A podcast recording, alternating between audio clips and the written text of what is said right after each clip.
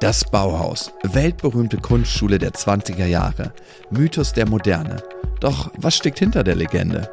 About Bauhaus, der Podcast des Bauhaus Archiv, Museum für Gestaltung Berlin, geht dieser Frage auf den Grund.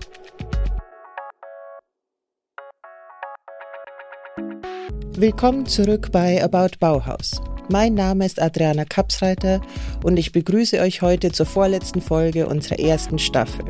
Unsere Reise durch die Welt der Bauhaus-Highlights nähert sich also langsam dem Ende und wir wollen uns an einem ersten Fazit versuchen.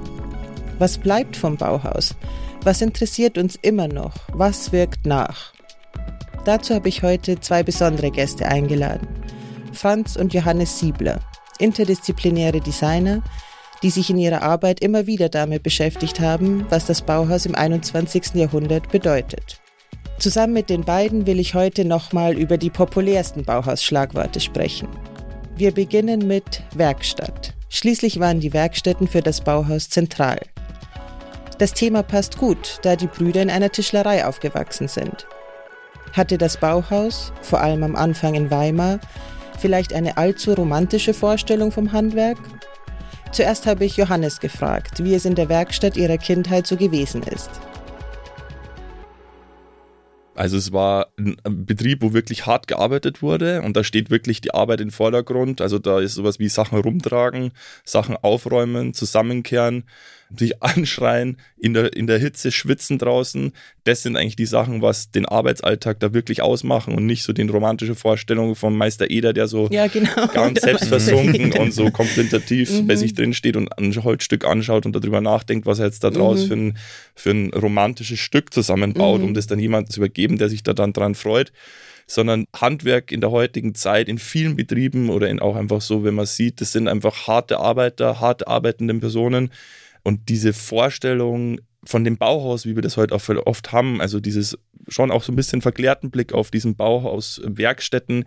Ich glaube, da war es aber auch eine starke Mischung aus handwerklicher Ausbildung, schon auch wirklich dieses klassische teilweise noch, dass man wirklich eine Ausbildung genossen hat und auf der anderen Seite, dass man auch das Experiment ganz nach oben gestellt hat. Also mhm. dieses selber ausprobieren und das sehe ich jetzt, habe ich bei unserem Betrieb zum Beispiel bei den Lehrlingen jetzt nicht so stark gesehen, sondern da wurden die schon wirklich stark für einen Betrieb als Arbeitende mhm. ausgebildet, damit man dann wirklich effizient auch seine Leistung bringen kann. Mhm, also es war schon wirklich wie ein Sport teilweise. Mhm. Ja, um, um, noch was hinzuzufügen, dieser verklärte romantische Blick ist, ich glaube, was auch wichtig ist, dass es viele Arbeiten gibt, die auch irgendwo im Hintergrund passieren oder die auch gar nicht jetzt mit einer mit einem Gestalten oder mit einem mit einem Produzieren von irgendeinem Produkt irgendwie zu tun haben, die aber ganz genauso wichtig sind. Und das muss man auch so komplett so verstehen und so verinnerlichen. Also zusammenkehren, irgendwas ähm, aufräumen, solche Prozesse sind ja auch extrem wichtig, damit es irgendwie weiter funktioniert und mhm. irgendwie auch eine gewisse Haltung, die man sozusagen irgendwie erstmal aufbauen muss. Mhm, mh. Und sowas ist auch elementar, dass sowas auch nach wie vor irgendwie funktioniert. Ja, mhm. ich hatte zum Beispiel einen Freund, äh, der war Elektriker und der war immer davon enttäuscht, dass er sozusagen nach seiner Arbeit oftmals nur den Schalter und die Glühbirne sieht und diese Anerkennung dafür, was da für eine große Arbeit dahinter steht und auch für einen Aufwand, oftmals einfach nie so richtig gespürt hat. Mhm. Dann hat er umgelernt, ist Koch geworden und dann war es so, dass er gesagt hat, okay, ich, jetzt mache ich was, bis ich es ausgebe und dann sehe ich aber auch kein Feedback von den Leuten, sondern ich gebe es irgendeinen Service. Mhm, mhm. Das war eigentlich eine ganz witzige Geschichte. Franz hat Architektur studiert, lehrt an der Universität der Künste Berlin und ist Teil eines Projektteams für neue innovative Lehrmethoden. Sein Bruder Johannes hat an der Bauhaus-Universität in Weimar visuelle Kommunikation und Kunst studiert und sich unter anderem im sogenannten Bauhaus-Agentenprogramm eingehend mit Kunstvermittlung beschäftigt.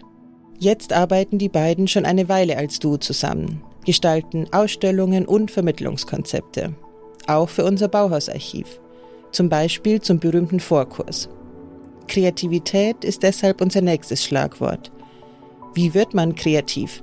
Und welche Rolle spielt dabei das Experiment, vielleicht das bekannteste Bauhausschlagwort?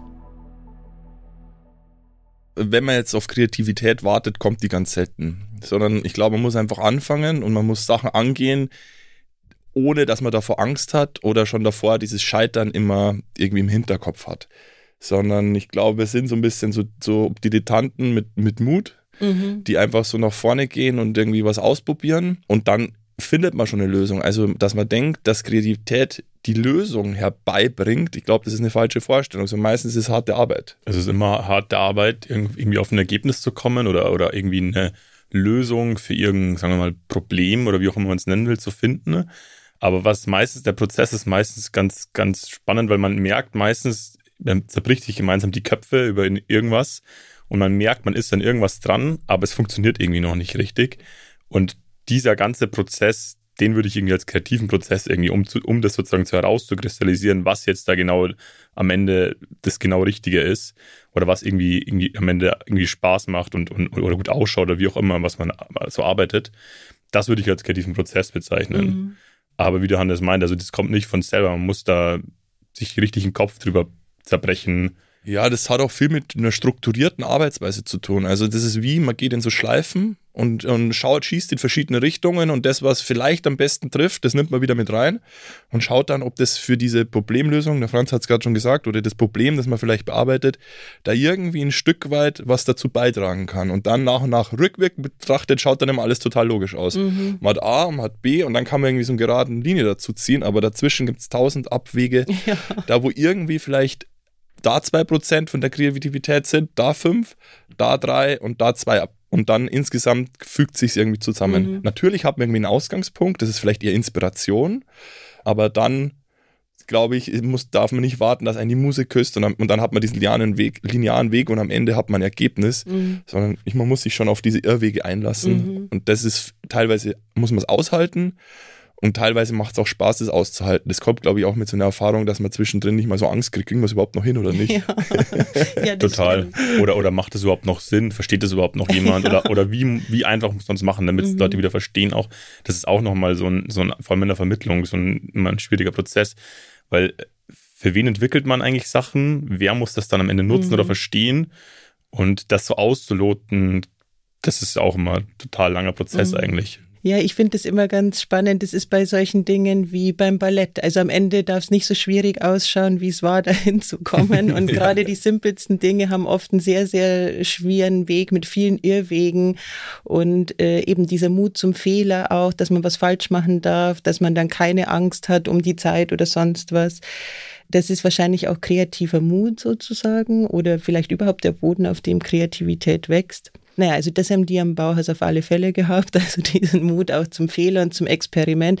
Experiment ist vielleicht eh das Bauhaus-Schlagwort, oder? Das immer als allererstes. Mythos und Experiment. Ja, ist auch so ein Begriff, unter dem sich die meisten was vorstellen können. Ja. Also das ist auch leichter zu vermitteln und es ist auch aus der Perspektive, wo es vermittelt wird und gesagt wird, halt öfters auch mal weg von dem sehr offensichtlichen Klischee, weil man will ja nicht irgendwie mit Quadraten und bunten Farben ankommen und Reduktion.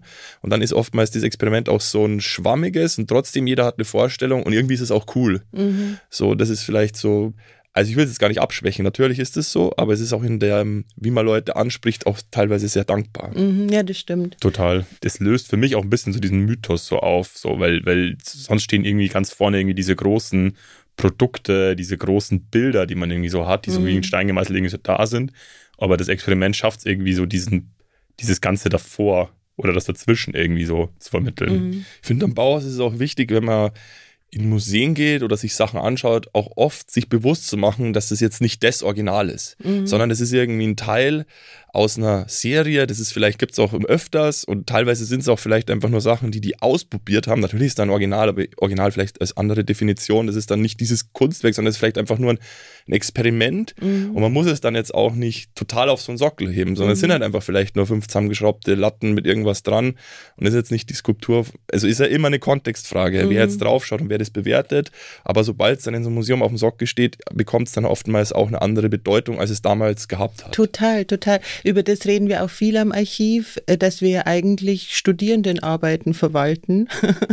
also äh, eben diese Idee von Kunst steht auf einem Sockel im Museum, das war ja auch am Bauhaus nicht unbedingt so angedacht. Also als das Bauhausarchiv, das Gebäude hier in Berlin geplant wurde, war ja die Idee von Walter Gropius, also der hat hier nochmal sein, letzten, sein letztes Vermächtnis mit diesem Entwurf zum Bauhaus gemacht. Und da war ja auch noch gar nicht so richtig angedacht, dass das so ein Riesenmuseum wird, wo so viele Leute kommen, sondern da gibt es einen großen Raum, der war für aktuelle Kunst gedacht und der, der, hat riesige Fenster, weil man sich vorgestellt hat, da wird was ausgestellt und am Abend ist das schicke Vernissage und alle gehen von da nach draußen und das Mondlicht scheint rein oder so, weil Walter Gropius das Bauhaus ja auch als Labor verstanden hat. Dem hätte das gut gefallen natürlich mit dem Experiment, weil die Idee war, man schafft einmal einen Raum, der immer wieder durch Versuche was Neues generieren kann. Aber wenn ich an die frühen Sachen in Weimar denke, war das im besten Sinne auch dilettantisch. Die wussten manchmal nicht wirklich, was sie taten. Experiment klingt auch manchmal so nach Labor und Kittel, als hätte man einen Versuchsaufbau, eine Ahnung, was man macht. Aber ich muss denken an diese ganz frühen Arbeiten aus der Weberei. Die sind ganz schief und krumm geknüpft, weil die noch gar nicht genau wussten, worum es ging. Aber ich habe neulich wieder gehört, das Wort Amateur, das ja einen negativen Beiklang hat, aber ja eigentlich heißt jemand, der was liebt. Also der hat eine Liebe für was, macht es nicht unbedingt professionell, aber hat diese Liebe. Und gerade am Anfang will ich mir beim Bauhaus in dieser seltsamen Aufbruchszeit nach dem Krieg das auch gerne so vorstellen, dass die diese Liebe hatten zu was Neuem, Fremden und einfach ausprobiert haben. Vielleicht ist Ausprobieren noch besser als Experiment. Einfach machen, mit Liebe zum Neuen und schließlich ein handwerkliches Original schaffen. Das war das Ziel in den ersten Jahren des Bauhauses. Doch 1923 wandelt sich die Lage und Walter Gropius ruft eine neue Maxime aus. Kunst und Technik, eine neue Einheit. Danach bewegt sich das Bauhaus weg vom Handwerk und hin zum Industriedesign. Technik wird Trumpf. Heute werden dazu oft Parallelen gezogen. Schließlich leben wir auch jetzt in einer Zeit, die von technologischen Innovationen bestimmt wird. Kann man das vergleichen? Also was ich auf jeden Fall auch so sehe, ist, dass es wirklich auch so einen fundamentalen Wandel gibt oder wir sind schon in diesem fundamentalen Wandel, dem auch das Bauhaus gegenüberstand. Also was der große Unterschied ist, dass wir eben von digitalen, digitaler Technik letztendlich sprechen oder digitaler Technologie heute. Aber das hat, glaube ich, am Ende sehr viele ähnliche Veränderungen. Das bringt sehr viele ähnliche Veränderungen mit sich, weil dadurch wieder ähnliche Fragestellungen auftauchen. Also diese Reproduzierbarkeit, die jetzt irgendwie im Digitalen zum Beispiel stattfindet, hat ja auch stellt die gleichen Fragen wie das, was ist Original, was ist der Wert noch von irgendeiner Sache, was, was, ist, was ist mit der Ownership, wem gehört das, aber auch so, ähm, auch die Wertschätzung zum Beispiel. Wenn man sich überlegt, es gibt im, ähm, Handwerker, die irgendwie einen Schrank bauen aus Holz, dann hat es ja immer noch in der allgemeinen Gesellschaft einen ganz hohen Stellenwert, irgendwie dieses Handwerkliche. Aber jemand, der irgendwie irgendwas digital modelliert zum Beispiel, verschwindet eher. Aber das ist ja mindestens genauso aufwendig. Und das ist eigentlich das Pendant dazu, das heutige. Also ich glaube, da gibt es ganz, ganz viele Parallelen, die eigentlich direkt mit dem Bauhaus oder dem damaligen Wandel eigentlich zu vergleichen sind. Ich glaube, dass in der damaligen Zeit die Technik, also es gab einmal so neue Techniken, die auch wieder, jetzt sind wir beim Experiment, auch so ausprobiert wurden, vielleicht auch künstlerisch erforscht wurden, das sehe ich auf der einen Seite. Auf der anderen Seite wurde ja auch für die Industrie produziert, wie du gesagt hast, dass man möglichst vielen Leuten möglichst gute Produkte auch zur Verfügung stellen kann. Ich weiß nicht, ob das heute, wenn man jetzt wirklich auf der Produktion ist, immer noch so ist. Ich habe das Gefühl, dass viel auch noch für so ein kapitalistisches System produziert wird und auch gestaltet wird und auch diese Reproduktion dann vor allem auf den Verkauf und wie viel kann ich verkaufen auch ausgelegt ist, wenn man jetzt auf Produkte geht. Dass man sich aber vom Bau aus diesen Gedanken, wir wollen was besser machen, in die heutige Gestaltung vielleicht auch immer vergegenwärtigen muss. Also Nachhaltigkeit, wie kann man vielleicht so kapitalistische Systeme auch ein bisschen aufsprengen durch Gestaltung. Es müssen jetzt nicht durch ein Produkt gestalten, sondern auch dadurch, dass ich irgendwelche Systeme vielleicht umgestalte oder so Social Design, wie auch immer das begriffen kann. Auf der anderen Seite ist dann natürlich auch diese digitalen Technologien, die sind doch relativ einfach zugänglich und haben auch so einen Demokratisierungswandel schon, finde ich, so mit sich gebracht. Also ist ganz lange wurde dieser 3D-Drucker gehypt, immer noch. Also wer kann plötzlich sich zu Hause in Sachen gestalten und dann ausdrucken, auch wenn man das jetzt vielleicht nicht überall sieht oder es hat sich vielleicht nicht so hundertprozentig bewahrheitet aber dass es auf alle Fälle dieses Gedankengang und diese, diese Befreiung schon auch durch so eine Digitalität, Digitalisierung gibt, das finde ich schon auch einen wichtigen Punkt, den man in dem Ganzen nochmal anführen kann. Mhm. Total. Und wie Johannes schon sagt, also was man sich eigentlich vom Bauhaus da mitnehmen kann, ist, dass ähm, damals auch schon interdisziplinär sich mit aktuellen gesellschaftlichen Fragestellungen auseinandergesetzt wurde. Und damals war es eben unter anderem auch dieser technische Wandel und heute gibt es das wieder, mhm. nur halt digital und, und ja, in einer anderen Form. Also, dass das Bauhaus so wahnsinnig zeitgeistig war, das steht ja außer Frage. Und das ist auch, also diese Parallelen werden auch aufgezogen, auch jetzt mit dem New European Bauhaus, das gibt es ja jetzt auch.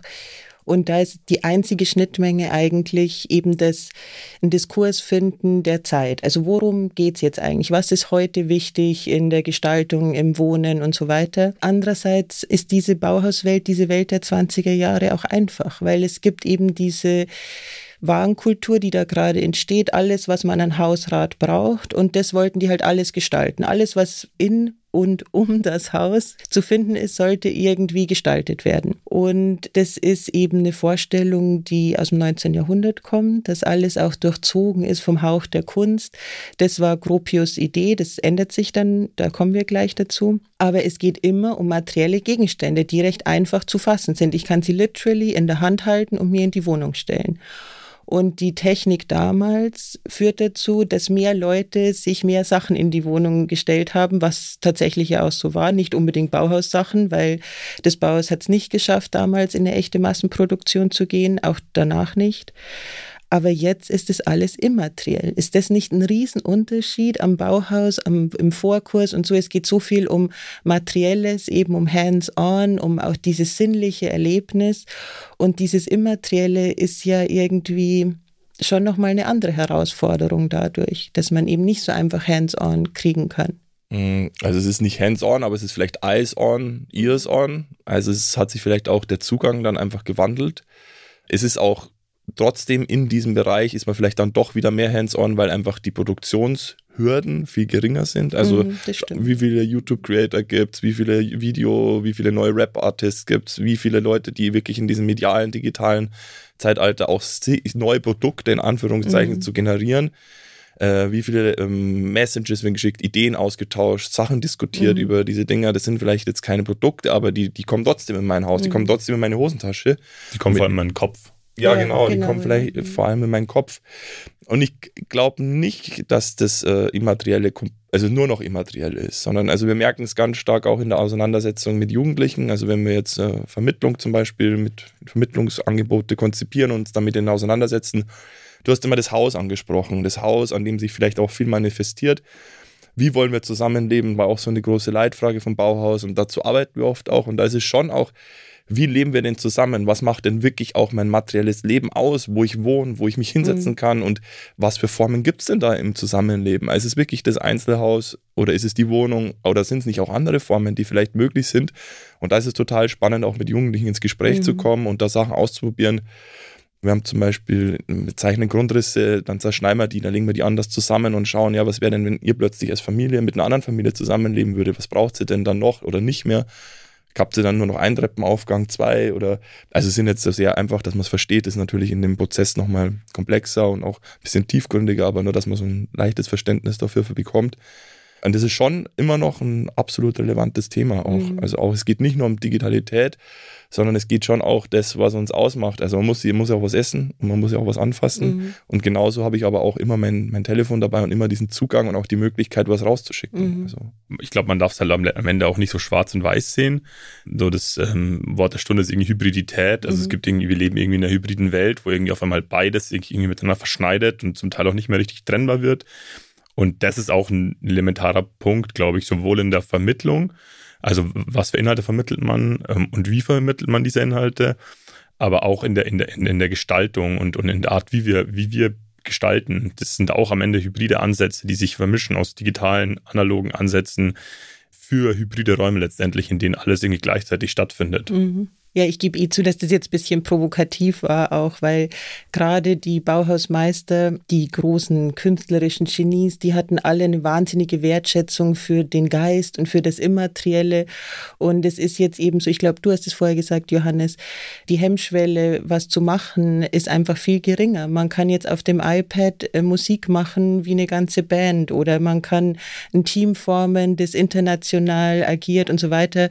Viele Dinge waren zumindest die längste Zeit auch gar nicht so kapitalistisch. Also man hat viel noch eben für wenig Geld, für weniger Geld machen können.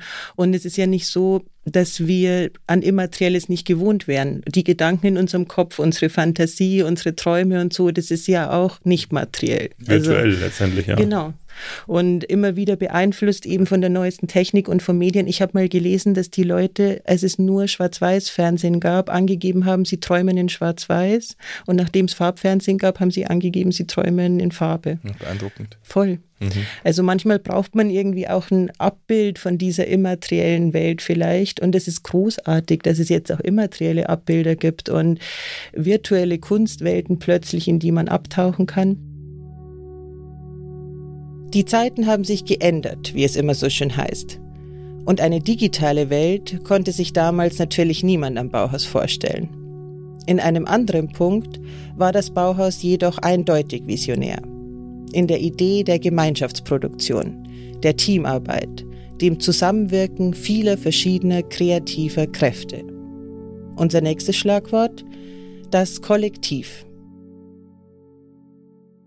Was ich ganz stark verändert hat oder was sich vielleicht auch noch verändern muss, ist so dieses, dieser Gedanke dieses Schöpfungsgotts irgendwie. Mhm. Also, dass so der Künstler irgendwie da immer dann davor steht oder dahinter steht und sagt, das, das war ich so, sowohl in der Architektur als auch in der Gestaltung, als auch in der Kunst, wo auch immer. Weil am Ende ist es immer ein Produkt oder, oder die spannendsten Produkte entstehen immer, wenn einfach viele Leute dran arbeiten, mhm. drüber nachdenken. Ne?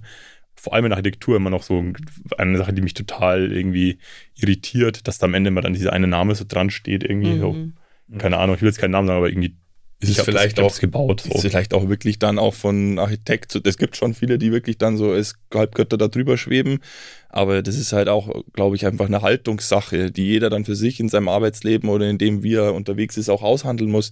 Ich glaube, das ist aber nicht mehr zeitgemäß, das nee, zu arbeiten. Meine also. ich ja. Also ich sage ja auch, da muss man dann schon, kann ich damit noch mich rechtfertigen, dass ich da so dastehe als einzelner Oberheini oder hm. ist es halt wirklich immer eine Teamleistung und dann ist es ja auch einfach ein viel eine Größe, dass ich zeige, okay, das haben, die haben das geschafft und das, also ich habe das noch nie verstanden, dass man da so, so eine Abgrenzung vornimmt und ja, wie du schon gesagt hast, das ist einfach nicht mehr zeitgemäß, alles ist eine Teamleistung und die, die mitarbeiten, die können ganz nach vorne gestellt und vorwärts geht's. Also mhm. die Welt ist viel zu komplex geworden dafür, es geht gar nicht mehr. Genau, das ist eben der Punkt. Also es gab das ja mal irgendwie genau. so ein Renaissance-Baumeister, das war echt der Obermotz und der hat das alles eigenhändig irgendwie durchgerechnet, die anderen zeichnen es dann irgendwie ein bisschen ab. Aber das hört ja dann gerade eben so um 1900 hört es auf. Die Welt wird viel zu komplex, keiner kann das mehr ko komplett überblicken. Und dieser Geniekult, dieser Glaube, dass es doch noch einzelne Genies gibt, die es doch können, ähm, der hält sich aber dann noch eine Zeit, auch wenn das nicht mehr so zeitgemäß ist. Naja, am Bauhaus haben sie, also es gab zwar diesen Geniekult bei, was weiß ich, so Kandinsky und Paul Klee und auch Gropius, aber dann kommt ja Hannes Meyer und dann wird das Bauhaus wirklich wesentlich anders.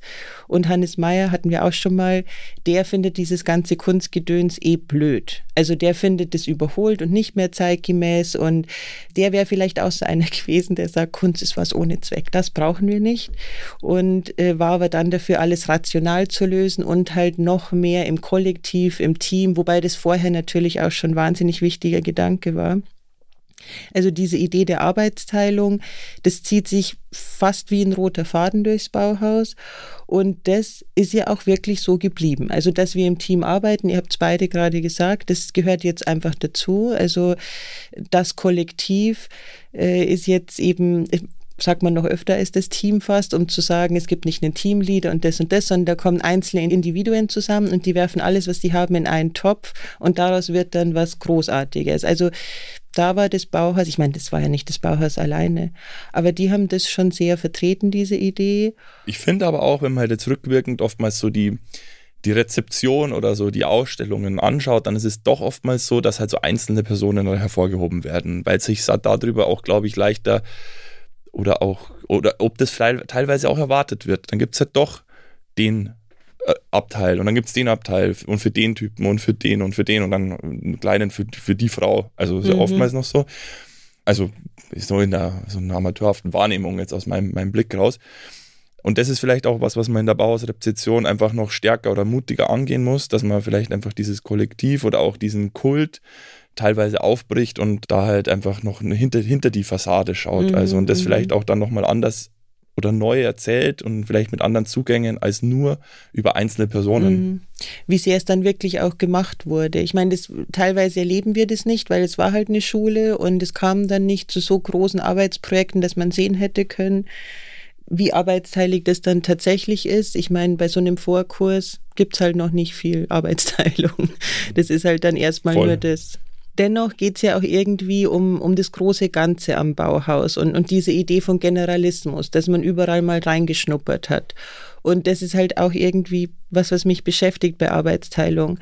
Wenn jeder wirklich nur seinen kleinen Bereich macht, dann hakt es ja auch wieder. Also es muss ja irgendwie wieder die, also wie werden diese kreativen Kräfte dann gebündelt? Man will keine hierarchischen Strukturen, wo einer sagt, so jetzt hier, ich weiß alles und du machst das und du machst das. Und das ist jetzt was, was unser Arbeitsleben wahnsinnig beschäftigt. Es gibt so viele spannende neue Konzepte, wie man zusammenarbeitet, wo irgendwie dann quartalsmäßig die Positionen neu ausgehandelt werden und auch die Gehälter, äh, vier Tage Wochen, drei Tage Wochen, dann diese ganzen Arbeitsnomadengeschichten, dass man plötzlich auf Bali sitzt und so. Aber ja, genau, am Bauhaus war das vielleicht so die Idee, dass das mal so sein könnte, aber ob das dann wirklich auch so gemacht wurde, ich finde es ganz interessant, was du sagst, Johannes, dass das dann ja doch wieder so ist. Man will dann den Oskar Schlemmer sehen und man, also die ganzen Stars, gerade heute im Museum. Und dann will man vielleicht nicht sehen, dass ein namenloses Gemeinschaftsprojekt, wo halt viele zusammen mitgewirkt haben. Was du gerade gesagt hast mit dem Generalisten und jeder kann dann plötzlich alles. Also da will ich auch ein bisschen widersprechen, weil natürlich ist es gut, wenn man sich das erstmal, also diese Offenheit und diese Freiheit für sich selber so behält und sagt, okay, ich versuche erstmal alles und ich probiere das aus und habe da keinen Schiss davor. Aber vielleicht ist dann auch wieder dieses Stück Handwerk, was können, auch nicht schlecht, weil wenn man nur Dilettant ist, dann kann man halt auch bestimmte Sachen einfach nicht gescheit machen. Mhm. Also wenn ich jetzt zum Beispiel an eine Programmierung denke, dann brauchst du halt einfach jemanden, der einfach gescheit programmieren kann. Mhm. Und der kann dann nicht also natürlich kann er was anderes machen, aber ich kann jetzt nicht sagen, ich bin morgen mal und besetze die Stelle von dem Programmierer, weil das kann mhm. ich einfach nicht. Mhm. Also ich kann mir zwar, also ich, ich probiere es mal und gehe da mal hin, aber dann hocke ich halt da davor und dann schaue ich mir dieses Programm an, dann denke ich mir so, ja, ich check halt nichts. Also, Oder ich brauche halt am Ende zehnmal so lange. Ja, mhm. also man kann sich dann schon mit, mit, mit viel Mühe oder Internetwissen und äh, YouTube-Tutorials kriegt man vielleicht dann doch auf so einer Low-Level was hin. Aber es ist schon gut, wenn man jemanden hat, der einfach wirklich ein Profi auch in mhm. dem ist, was er kann. Also man will jetzt auch nicht zu einem Arzt gehen und sagen, ja, der ist, der ist Dilettant und der ist jetzt vielleicht Generalist. Mhm. Der kann alles so ein bisschen. Also da begehe ich schon zu jemandem hin, der dann mein Herz operiert, der nur mein Herz mhm. operieren kann.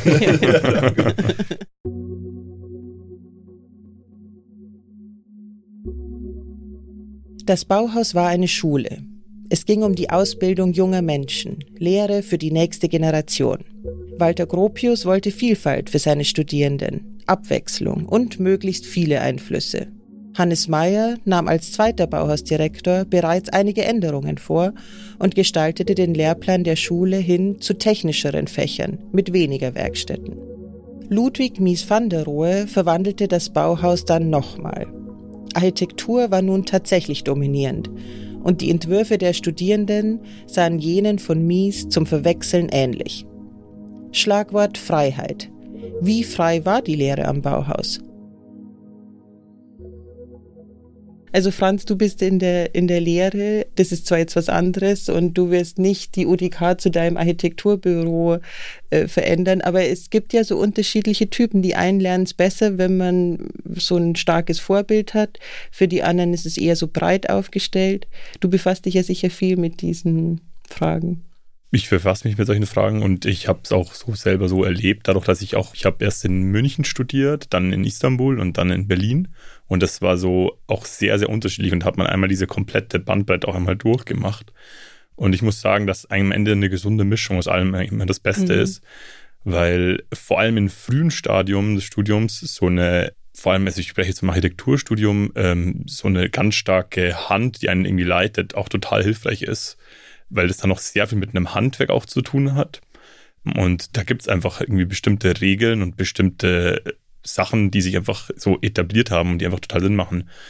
Mm, und ich glaube, später muss es einfach diese Freiheit geben, ähnlich wie, wie, wie es am Bauhaus war, dass man, dass man irgendwie diesen, diesen Horizont aufmachen kann und irgendwie über diesen, diesen Beckenrand hinausschauen kann und schauen kann, was einen interessiert und mit anderen Sachen auch zusammenarbeiten kann. Also ich glaube, das ist total wichtig, dass es halt diese Möglichkeit gibt, auch ja, sich so zu fächern. Mhm. Ich habe das in der Ausbildung von Gestaltern und Gestalterinnen auch so wahrgenommen. Also in Weimar zum Beispiel, da hat man relativ schnell ganz viele Freiheiten. Und da gibt es halt dann welche, die wissen und haben eine sehr, wissen, wie man damit umgeht und haben auch eine hohe Selbstmotivation und nehmen diese Angebote, die es halt zur freien Verfügung gibt, wahr.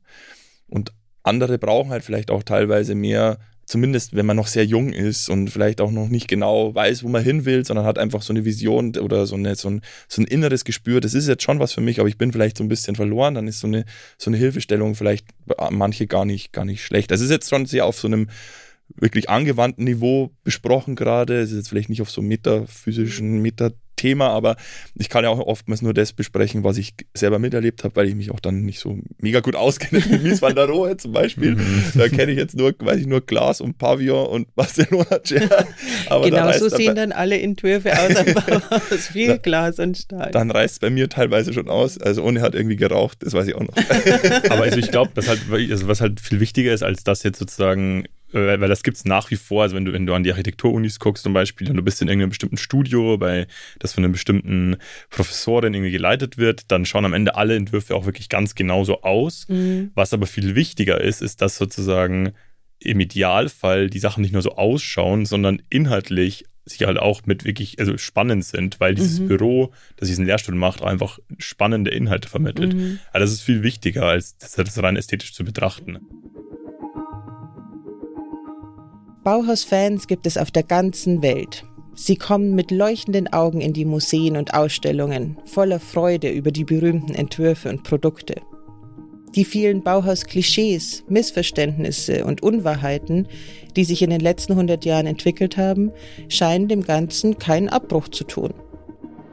Marke Bauhaus, unser letztes Schlagwort. Ich habe da so gemischte Gefühle, weil einerseits finde ich das wahnsinnig inspirierend, wie die eben, also es ist schön zu sehen, wie die Sternchen die Augen bekommen wegen was, was 100 Jahre her ist. Andererseits bin ich ja eben auch Wissenschaftlerin und bin nicht so ein Fan davon, dass das so eine Marke mit Klischees geworden ist, äh, wo dann alles so runtergebrochen wird auf, auf einfache Antworten. Aber dann denke ich mir wieder, wenn es die Leute inspiriert, muss es dann faktengetreu sein? In, künstlerische Inspiration ist ja auch so schön. Muss es eigentlich nicht. Muss es nicht. er soll die Leute begeistern. Man kann das schon auch immer kritisch sehen, wie du gesagt hast. Also wenn man jetzt mal schaut, 2019 ist jetzt wie lange her? Drei Jahre? Mhm. Da war das große Jubiläum und dann kann man nochmal anschauen, wie ist das Geld verteilt worden, auch von der Politik her. Was wurde mehr gefördert? Was jetzt die Jahrestag der Weimarer Republik oder was das Bauhaus? Was kann man auch als sozusagen zwischen den zwei Weltkriegen nach außen auch positiv mhm. promoten? dann ist halt einfach auch das ein Exportschlager. Mhm. Also und das ist halt auch bis heute noch so, dass das Total. einfach das Bauhaus einfach als Export eine Marke letztendlich, eine ja. Marke, äh, ja. Ich habe mir zufällig gestern in Vorbereitung nochmal bin ich so auf YouTube rumgesurft, habe so Bauhaus heute eingegeben und das erste, was kommt, ist eine Ansprache von der Merkel mhm. wo sie sozusagen über das Bauhausjahr redet und wie wichtig ihr das Bauhaus ist. Kann man mhm. sich mal anhören. Ganz spannend, jetzt respektive sich das anzuschauen. Und als zweites kommt wahrscheinlich die Ansprache von Mike Miret, wo er richtig über das Bauhaus rentet. Also ich glaube, es gibt doch einfach, also wo ist the latest shit? Also ich glaube, es gibt man darf einfach nicht auch nicht aufhören und darf sich dann darauf nicht ausruhen letztendlich. Mhm. Und aber ich glaube, am Ende ist das Bauhaus halt einfach immer etwas Historisches, das immer noch nachwirkt und das, das immer Ausgangspunkt für ja, letztendlich das Experiment sein kann. Mhm. Und so sehen wir es am Ende. Ja. Das historische Phänomen und seine Strahlkraft. Seit 100 Jahren finden die Menschen immer wieder Gründe, warum es sich lohnt, einen Blick aufs Bauhaus zu werfen. Bewunderung, Kritik, Suche nach Inspiration. Vielleicht sagt unser Blick aufs Bauhaus mehr über uns als über die Schule damals. In der letzten Folge unserer ersten Staffel wollen wir die echten, wahrhaftigen Bauhäuslerinnen und Bauhäusler zu Wort kommen lassen. Was erzählen die, die es tatsächlich erlebt haben? Mehr beim nächsten Mal mit der Schauspielerin Bibiana Beglau. Das war About Bauhaus, der Podcast des Bauhaus Archiv, Museum für Gestaltung Berlin. Abonniert unseren Podcast auf Amazon Music, Spotify, Apple Podcast, Deezer und überall, wo es Podcasts gibt. About Bauhaus, eine Produktion des Bauhaus Archiv, Museum für Gestaltung Berlin und der Auf die Ohren GmbH.